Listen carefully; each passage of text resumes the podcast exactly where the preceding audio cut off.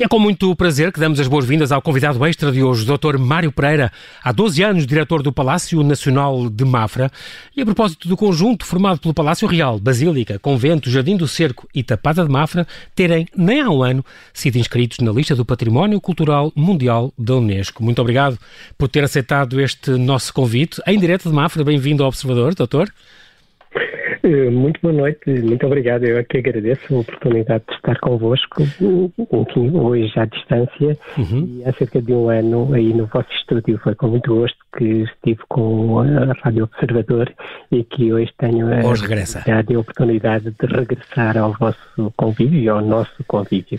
Assim, muito rapidamente, o doutor é licenciado em História, frequentou o mestrado em Recuperação do Património Arquitetónico e Paisagístico na Universidade de Évora, foi técnico superior do Instituto Superior do, do Instituto Português do Património Cultural, IPPC, foi diretor de projeto na Expo 98, subdiretor-geral do Instituto Português de Conservação e Restauro, do Centro do IESCTE e do Secundário e há 12 anos é diretor do Palácio, portanto desde 1 de setembro de 2008. A minha primeira pergunta, Sr. Doutor, é onde é que estava domingo, dia 7 de julho de 2019, quando a 43ª sessão do Comitê da Unesco, reunida em Baku, portanto no Azerbaijão, um, elegeu uh, o Palácio de Mafa, todo este conjunto, como Património da Humanidade.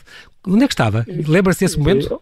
Sim, lembro-me lembro desse momento. Há momentos nas nossas vidas que são inesquecíveis. Claro. E eh, nesse momento eu estava eh, acordado em frente ao televisor, a assistir em direto à votação e à discussão eh, a propósito da candidatura de Mafra e da inscrição que efetivamente veio a acontecer felizmente. Já estava há muitos anos à espera, o doutor e toda a gente, já estavam há muitos anos, já estávamos há muitos anos à espera que isso, que isso acontecesse. Qual foi a sua primeira reação, o seu primeiro sentimento? Chorou, riu, saltou, telefonou aos amigos todos como se fosse o primeiro filho? Foi, foi de alegria. foi, foi de alegria pelo reconhecimento de um bem que todos nós eh, considerávamos e consideramos que é um bem merecedor dessa claro. inscrição na lista do património, mas eh, que de facto, de facto, eh, também todos nós reconhecemos que quando o Palácio tinha um parque de estacionamento naquilo que é hoje o terreiro, eh, quando o Palácio tinha os carrilhões eh, completamente degradados, eh, enfim, que foi inclusive pela Europa Nostra declarado em 2014 como entre os sete de maior risco em toda a Europa. Exatamente. Era difícil eh, instruir um processo de classificação deste, deste património. E foi graças a toda esta ação que foi desenvolvida em parceria entre o Ministério da Cultura, a Câmara Municipal e todos os outros parceiros, incluindo a Escola das Armas, a Tapada, a própria Igreja, com o Sr. Paulo Luís e todo o empenho de todos aqueles que somos os usufrutuários deste, deste bem. Exatamente, quer a parte escolar, da Câmara, do Exército, a própria Real Irmandade, uh, há muitas entidades envolvidas e, e, a, e a, cuidar, e, a, ainda bem, e, e penso que só partilhado. para que este desfecho na inscrição do Património Mundial. Exatamente, e em boa hora, em boa hora, mas tardia. Uh, no dizer de um viajante suíço, Merveilleux, do século XVIII, a metamorfose do ouro em pedra. Isto faz todo o sentido, uma vez que é, nasceu de um voto de Dom João V, este, este esplendor verdadeiro do, do, Barroco, que, como o Sr. gosta de dizer, é uma obra de arte total. A arquitetura, a escultura, a pintura, a música, os livros e os textos, tudo isto nestes quase 4 hectares, ah, que são realmente uma, uma, uma, obra de arte total, uh, que há muito pouco tempo teve em festa, celebrou os, o, o tricentenário. O tricentenário, exatamente. É, é que eh, Mafra, eh, eu costumo dizer também que é talvez uma das primeiras expressões da globalização, porque eh, Mafra é possível porque recebe o ouro do Brasil eh, aliás, numa rota também ela classificada como património mundial, a rota do Guarani, e uhum. eh, o ouro do Brasil eh, daqui irradia depois para encomendas por toda a Europa, desde Itália aos Países Baixos, há de facto toda uma animação económica que é, é motivada pelas grandes encomendas régias de Dom João V. Exatamente. Devo-lhe confessar que hum, uma, uma pequenina confidência. Diga, diga. Nos últimos programas que o professor Hermano Saraiva fez sobre Mafra tinham uma certa antipatia por Mafra. Ele disse, sabe que eu não simpatizo muito com, com este momento, porque, segundo cálculos, o dinheiro que Dom João V gastou aqui, Pedro o Grande fez São Petersburgo. Havia uma, uma, comparação que ele fazia. Impressionante. E, era uma. Eu não, não, sei em que é que ele se baseava, mas sei que eh, ele me disse isso no, no último programa que fez eh, em Mafra e me disse que, de facto, eh, Mafra tinha sido um, um, enfim, um esbanjar de, de, de, dinheiro. E sabe que essa foi uma, uma ideia que prevaleceu durante muito tempo e que só muito recentemente nós temos vindo a inverter essa imagem que se tinha de Mafra. É que Mafra, eh, de facto, eh, de facto, e hoje temos eh, a comprovação disso, nós uhum. durante o, as conferências que fizemos, durante os estudos que fizemos na, na, na, comemoração do terceiro centenário, porque o nosso objetivo, um dos grandes objetivos era conhecer melhor o que Mafra representa para Portugal, para o Barroco, para o mundo. Uma das conferências extremamente interessantes que nós tivemos uhum. foi do professor David Justino. E o professor David Justino, através de, dos seus estudos de, sobre economia e sociologia, eh, demonstrou que Mafra, de facto, em nada, em nada, eh, empequeneceu aquilo que era o rendimento português, porque o rendimento per capita, eh, de facto, eh, não traduz essa, essa realidade de que Mafra foi um esbanjador de dinheiro nada indicia isso, nem em termos económicos e em termos patrimoniais. Nós, é sem dúvida um, um, uma questão curiosa que realmente não, normalmente não é abordada e fez bem não, em, em, dizer. Eu, uhum. eu, eu, pedi, de facto, ao, ao professor David Justino, que nos, eh, foi a primeira conferência que nós fizemos no, no, ciclo de conferências do centenário, e foi uma conferência brilhante em que o professor David Justino demonstrou com números que eh, Mafra, de facto, não corresponde à ideia que nós herdamos do, do, do século XIX. Desse, desse esbanjamento, exatamente. O esbanjamento de dinheiro uhum. e que foi o, motivo do atraso do uh, português, porque inviabilizou a industrialização, porque foram para ali que foram direcionadas as verbas que podiam ter sido eh, enfim, utilizadas em outros desenvolvimentos, mas isso eh, não corresponde à verdade. Muito bem.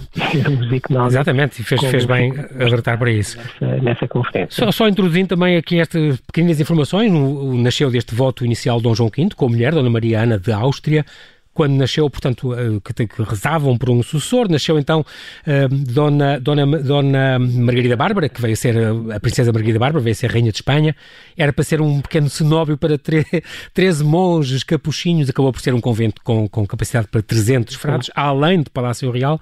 É muito engraçado porque de todo o espólio do... E, concretamente já lá vamos a falar da, da biblioteca, mas uh, uma das coisas eu queria depois passar consigo uh, uh, alguns pormenores curiosos que tornam o Mafra único, e há muitos no mundo, um, foi sempre um bocadinho salvo de todos estes, estes movimentos e estas crises que aconteceu e estas ocupações e fugas da família real, exatamente por, por estar onde está. E isso é, é, é muito engraçado, porque, porque um, houve várias ameaças com, com, com o Mata Frades, a extinção das ordens religiosas, e depois com o Primeira República e depois com as invasões francesas, aliás, antes com as invasões francesas, e nada disto ou porque tinha o palácio ao lado, ou porque tinha o quartel uh, nas instalações, ou por, ou por isto ou por aquilo, acabou por ser poupada, por exemplo, toda esta importantíssima biblioteca, única no mundo, uh, um, um bocadinho por isso, por causa desta coincidência de haver, desta escala e desta junção de funções e de edifícios que compõem este grande, grande complexo.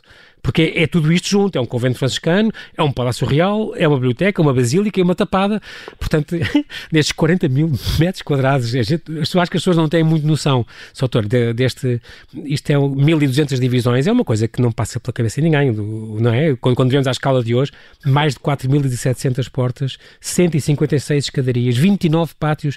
O que é isto de um rei? Olha, queria um palácio aí, mas que tamanho? Aí um, quer um T 1200. mas sabe que é, é, isso aí levanta-me algumas interrogações Sim. para as quais eu não tenho resposta, porque, eh, enfim, é um, lugar comum dizer-se que eh, Mafra foi o resultado de um voto para um pequeno convento de 13 frades.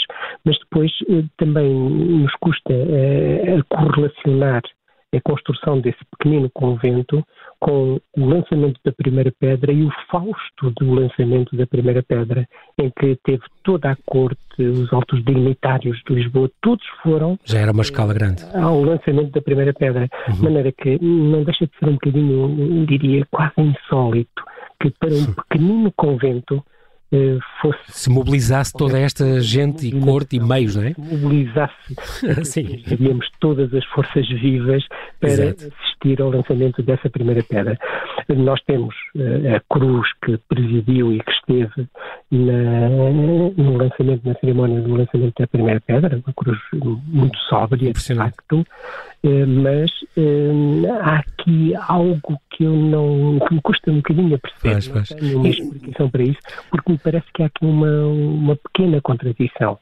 Ainda, ainda há, por exemplo, a, a, própria Real Irmandade, ainda tem, por exemplo, restos do incenso que foi usado nessa cerimónia há 300 anos. Uh, é impressionante e é uma, uma quantidade ainda gigante, quer dizer, portanto, é, foi realmente uma grande, uma grande cerimónia. É, que, segundo o Dom João V, seria até o fim do mundo. Daí nós o preservarmos bem preservado. Muito bem. Doutor, vou-lhe pedir para, para não desligar, nós já voltamos.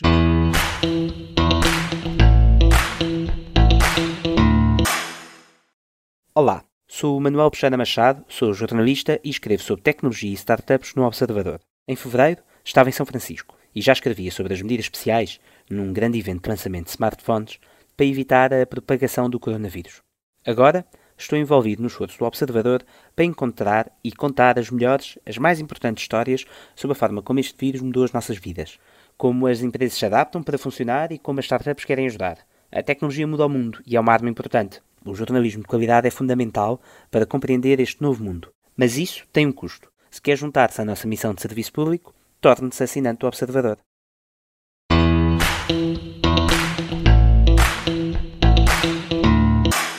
Estamos a conversar com o Dr. Mário Pereira, diretor há 12 anos do Palácio Nacional de Mafra, nem há um ano inscrito na lista do Património Mundial da Unesco. O doutor está ainda connosco e ia lhe perguntar, uh, queria falar alguns pormenores uh, sobre este palácio que o tornam realmente único, isto no sentido de convidar para suscitar e, e seduzir e convidar um bocadinho os portugueses a voltarem a, a conhecer este, este palácio que agora reabriu há, há uma semana. Uh, concretamente, tenho, a primeira pergunta, tenho, e para uma resposta rápida, que eu sei que não lhe vai demorar muito a responder, é, tem a ver com este mito dos subterrâneos do palácio, que já falámos da escala dele, que é uma coisa tão grande.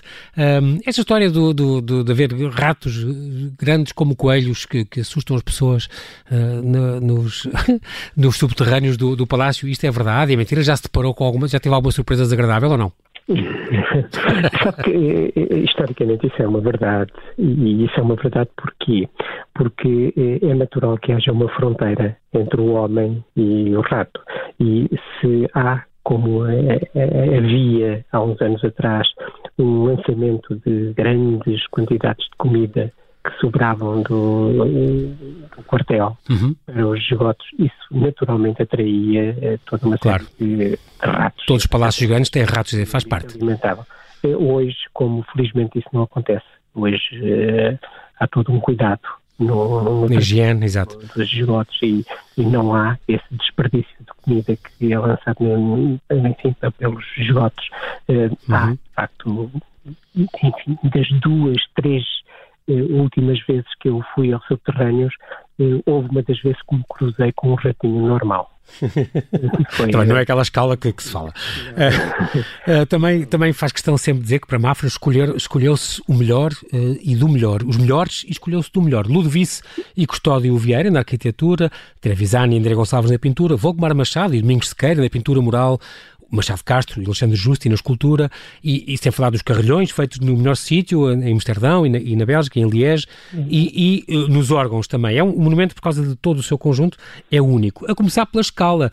Tem, por exemplo, a, a longa galeria de 232 metros, que é o maior corredor palaciano da Europa, por onde a corte se passeava. Isto nem Versalhes tem, um corredor deste tamanho. Sim, eh, de facto, eh, toda a nossa fachada entre o Torreão do Rei e o Torreão da Rainha é atravessado por um corredor, que é um corredor, naturalmente um corredor cerimonial no século XVIII, que fazia a ligação entre, entre os dois palácios, porque quando nós falamos de Mafra, nós falamos de, de um palácio do rei, que ficava é, à volta do Torreão Norte, um palácio da rainha, que ficava à volta do Torreão Sul, um palacete das infantas e um palacete dos infantes. Todos separados, um a nordeste, outro a sueste, portanto completamente separados, com cozinhas, com uxarias, com despensas, tudo independente. É, completamente autónomos. nós podemos ainda, e é um dos espaços que deve ser reabilitado e que merece ser reabilitado, até porque neste momento em todos os palácios europeus nós estamos a assistir a este movimento de reabilitação, de recuperação das cozinhas. Eh, nós mesmo fomos contactados pela BBC que estava interessada em fazer um prato na, naquela nossa cozinha do Torreão Sul e que precisa de uma pequena intervenção no sentido de poder tornar eh, fruível ao público. É um espaço belíssimo, é um espaço notável uhum. Eh, como espaço funcional em que eh, está e que está eh, muitíssimo bem conservada. Bem. Foi prisão, foi, teve inúmeras funções desde que foi desativada como cozinha do palácio e hoje precisa de uma, de uma pequena intervenção, mas é uma belíssima cozinha que nos dá a noção de como tudo aquilo funcionava a partir do piso menos Exatamente. zero até ao piso nobre. Impressionante. É preciso também de ver que é um, o esplendor do barroco em Portugal. Uh, uh, este Zimbório que tem mais de 60 metros de altura, tem, é uma, é, foi a primeira cúpula construída em Portugal, isso eu também não sabia. É, portanto, e faz, há também esta visita, não é? Que se pode visitar uh, entre as duas cúpulas nós podemos circular entre as duas cúpulas. Hoje sabemos que foi o, de facto o Custódio Vieira que, que o construiu e, curiosamente, quando a, a Basílica é consagrada, e a Basílica é consagrada muito poucos anos depois de, do início da construção, a construção começa, como sabe, no dia 17 de novembro de 1717, e uhum. Eh, a consagração da Basílica eh, faz 13 anos depois, faz eh, no dia 22 de outubro de 1730, precisamente o dia em que o rei fazia 41 anos.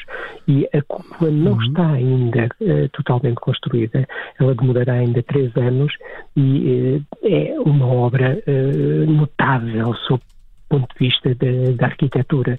Uh, nós temos uma investigadora italiana que trabalha connosco, a Giuseppina Raggi, que ela diz que quando levou fotografias e quando leva a informação à Itália, alguns historiadores de arte põem em causa que ela seja de pedra porque Impressionante. como é que é, é, de facto um, uma obra de arte de engenharia também, porque também tem esse também tem esse pormenor, não é? Do ponto de vista da engenharia, exatamente.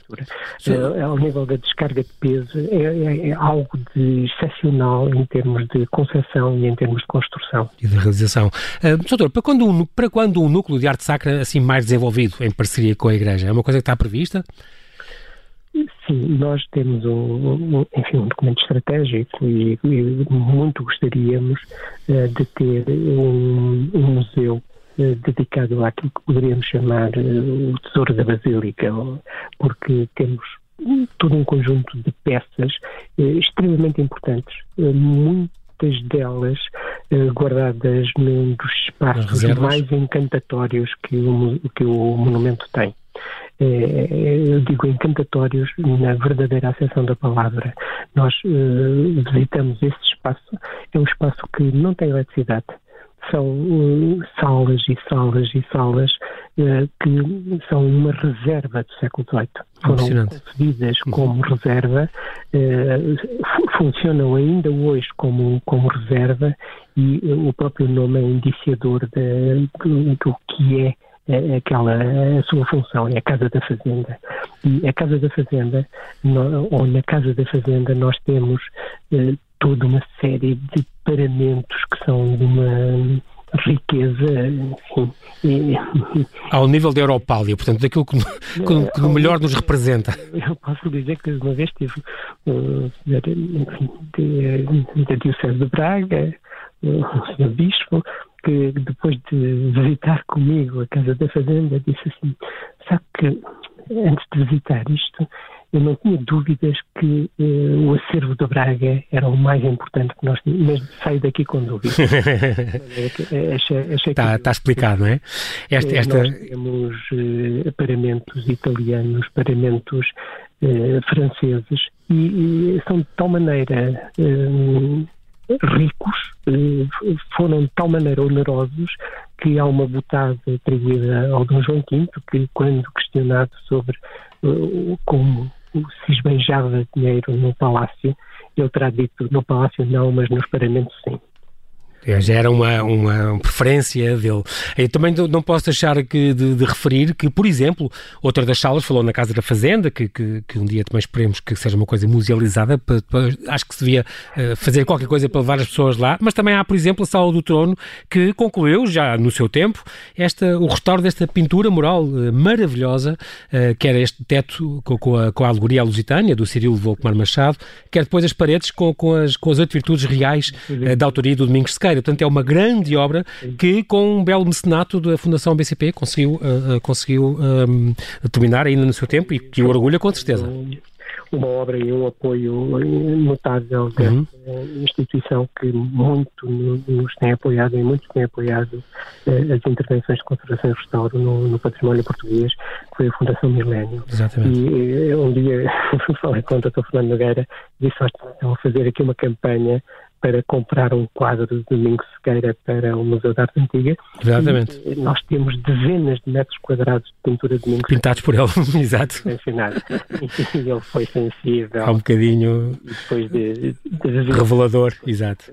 Ah, fascinado também com, com, a, com, a, qualidade da pintura. Doutor, falamos, estamos a falar também de, destas coisas que tornam o seu monumento único, a questão de, da escultura, por exemplo, a Escola de Mafra, temos estes nomes, Alexandre Justo e Machado Castro, a mais importante coleção de escultura barroca existente fora de Itália. Isto é um luxo e é uma honra. Reconhecido pelos italianos e assegurado e assumido pelos próprios italianos.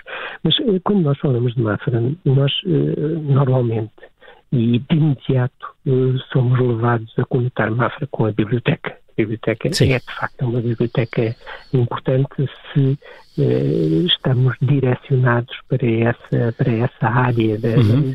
Do, do, livro. E a biblioteca de Mafra não é só aquela que é a sua dimensão estética.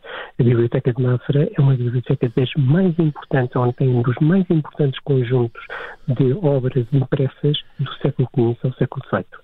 Nós temos eh, desde os incunábulos, enfim, como a Crónica de Nuremberg, como enfim, vários, uh, até uh, livros que são excepcionais. Eu posso dizer, por exemplo, falar da, da, da Bíblia, da primeira Bíblia poliglota, do, do Cardeal Cisneros, editada em Alcalá de Henares, uma obra importantíssima que um uhum. historiador como o Marcelo Bataillon diz que foi determinante, fundamental para no Renascimento, para claro, claro. uma obra.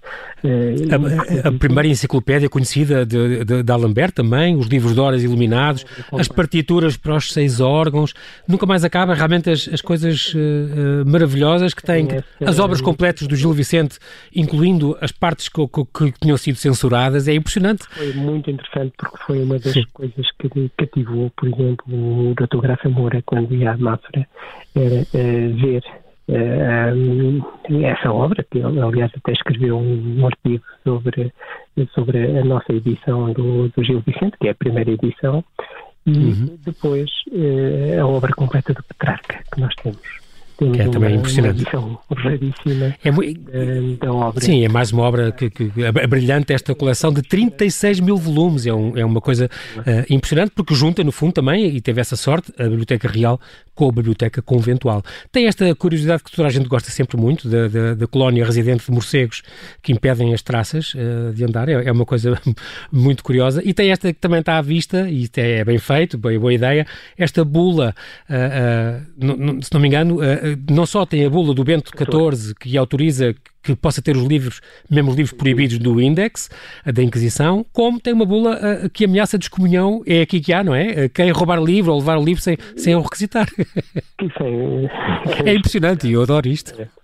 Mas uh, sabe que quando nós falamos de Mafra, por exemplo, temos de facto a biblioteca, e a biblioteca é, é marcante. É sim, um, é um highlight, sim, atrai muita gente, claro. Pois, ultimamente, quando dou entrevistas, tenho preferido enaltecer um outro espaço que é extremamente importante. A enfermaria. Que é a enfermaria. Já sei, é, uma, é, uma, é uma das suas meninas do coração, eu sei. A, nossa enfermaria é a última que sobrevive in situ eh, dentro de uma lógica, dentro de um princípio, dentro de uma filosofia de abordar a doença, que é a forma galénica e é a única que ainda sobrevive. De maneira que é extremamente interessante, extremamente importante do ponto de vista patrimonial, extremamente importante do ponto de vista da história da ciência claro. da, da, da, medicina, é extremamente importante para a forma como uh, as enfermarias estavam estruturadas. Exatamente. Uma outra em França, que é no Hospício de Pomo, mas foi toda ela uh, objeto de muitos restauros. Remodelada, sim. Alterada.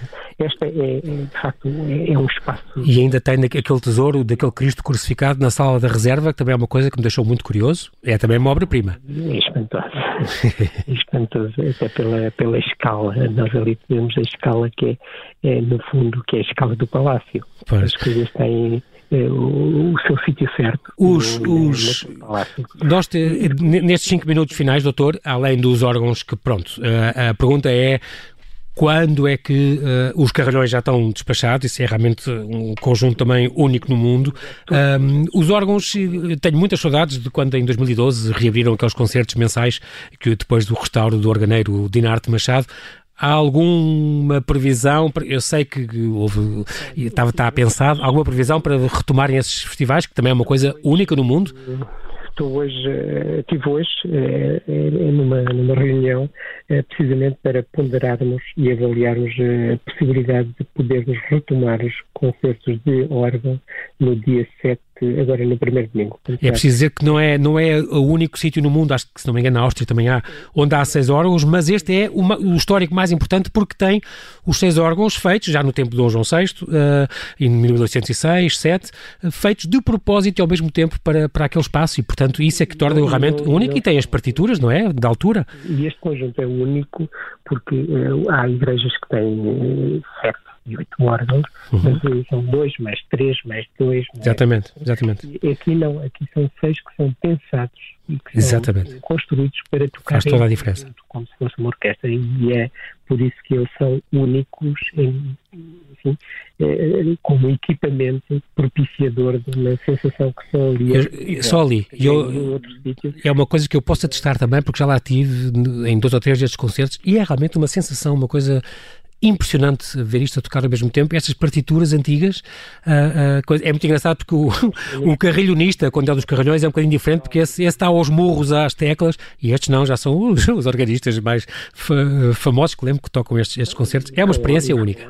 E são órgãos notáveis, né? do, do, do Fontanes e do Machado Cerveira. São órgãos, por exemplo, dois têm um uhum. registro da voz humana, que é, que, enfim, que é uma, um, um registro relativamente raro e, e depois eh, propiciam um, um, espetáculo, eu não costumo dizer, não costumo falar em espetáculo, um ato cultural Sim. Eh, porque mais do que um concerto, aquilo que nós assistimos no, na Basílica com os seis órgãos é, é, um ato cultural que só é passível de ser fruído ali. É. Porque qualquer espetáculo pode ser replicado em, Exatamente. Roma, em Berlim. Ali não, ali não tem hipótese. O que se vive ali não é, é. replicável. É único, é verdade. É único, é único e isso faz também de Mafra um, um espaço claro.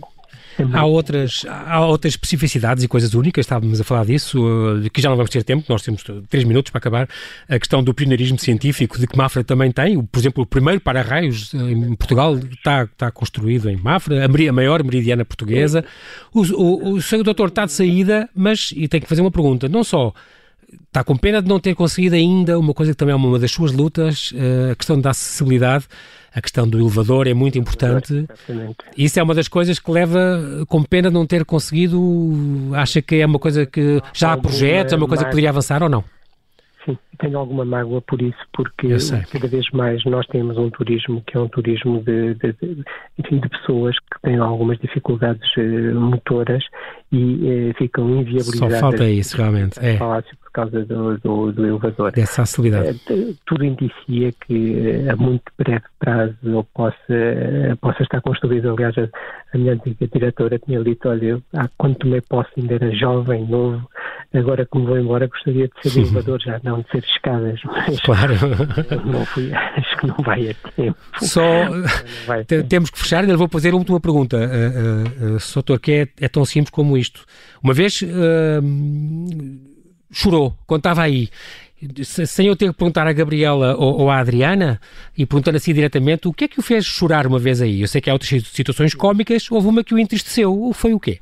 Sim, foi, eu permito-me não, eu peço desculpa, mas foi uma situação tão, eh, tão intensa e, esse é o ponto de vista patrimonial, que eu permito-me não a referir. Está bem, mas foi uma, perante uma impotência de qualquer situação que não conseguiu... Uma impotência de qualquer situação. Muito bem, muito bem. Gostava, outra coisa que gostava de ter feito é este Museu da Escultura Comparada, é uma coisa que também... Notável, é um museu notável, e como era um, um projeto que nós tivemos e que tive quase, quase, quase... Também para cegos, era uma coisa importante? Tempo, uhum. que foi também é, a eficiência energética nós tivemos um, um projeto que estive quase a avançar uh, já há uns anos sobre eficiência energética com uh, painéis uh, solares nos terraços que não, não tinham nenhum impacto. Pois, não se via. Permitiria ser Resolveria muita coisa.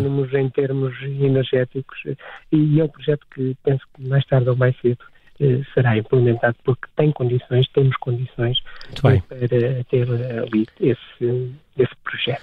Tenho, tenho uh, uma última coisa para lhe perguntar. Eu sei que agora, ao contrário, doutor, temos aqui a doutora Silvana Besson, que falava em 4, 5, 10 visitantes por dia, nesta altura em que ainda não abriram as portas, as fronteiras e, os, e a porta aos turistas, uhum. uh, ainda não vem. O, o setor, nestes últimos, nesta última semana, que é, teve mil, mil pessoas, é Temos, muito, muito bom. Até ontem, do dia 18 até ao dia 27, hoje na, na, na mediática. Mais de mil. 1007 é muito bom. Agora vou fazer, Soutor, agora por uma, por uma resposta em 30 segundos mesmo, porque nós temos mesmo que fechar. no ano em que Mafra teve mais visitas, foi, foi há 3 anos, quando foi o tricentenário, com 380 mil visitantes. Em 2018 já teve só 340 mil, só. Pronto, é uma maneira de dizer quem, lhe der, quem nos der agora, não é? Mas a pergunta é, desde que houve uma grande diminuição, desde que o Memorial do Convento foi deixado, deixou de fazer parte das leituras obrigatórias dos estudantes, eu sei que o doutor gosta muito quando vê uh, turistas com o Memorial do Convento debaixo do braço, ou, ou, ou pessoas visitantes com, com isso, um, isso entristece-o ter saído dos programas? Tem, eh, em 30 segundos, doutor. Portanto, só que regressou. E, uma ah, grande, então pronto, isso é uma boa notícia. Uma grande mais-valia que nós tivemos, e posso dizer que eh, nos três primeiros meses deste ano, eh, incluindo março, tivemos cerca de mais de 20 mil visitantes do que o ano passado, precisamente pelo regresso do Memorial Isso é muito boa ideia, até por trás de mais turmas e tudo, claro. Pela atratividade. Muito bem. Nós estávamos com um aumento de visitantes, que não é essa a nossa preocupação. Nós não estamos. Uh, enfim, obcecados com a quantidade. Aumenta, com, com, interessamos mais a qualidade da vida. Exatamente. É nisso Muito que bem. queremos apostar cada vez mais. E o facto do Palácio estar conotado com o Nobel da Literatura eh, também nos exige isso. Claro e que sim. nós eh, temos vindo a. Sim, senhora. A, a, procurar melhorar a qualidade da visita e é isso que nos importa, mais do que a quantidade. Muito bem, Soutor. Infelizmente não temos tempo para mais. Resta-me agradecer ao Dr. Mário Pereira pela sua disponibilidade em estar connosco em direto de Mafra aqui no Observador, com a perspectiva de em breve podermos revisitar o Palácio Nacional de Mafra. Fica aqui o convite que finalmente foi reconhecido como Património da Humanidade pela sua dimensão e particularidades. Muito e até breve e, e mantenha-se seguro. E cumprimentos patrimoniais. Muito obrigado.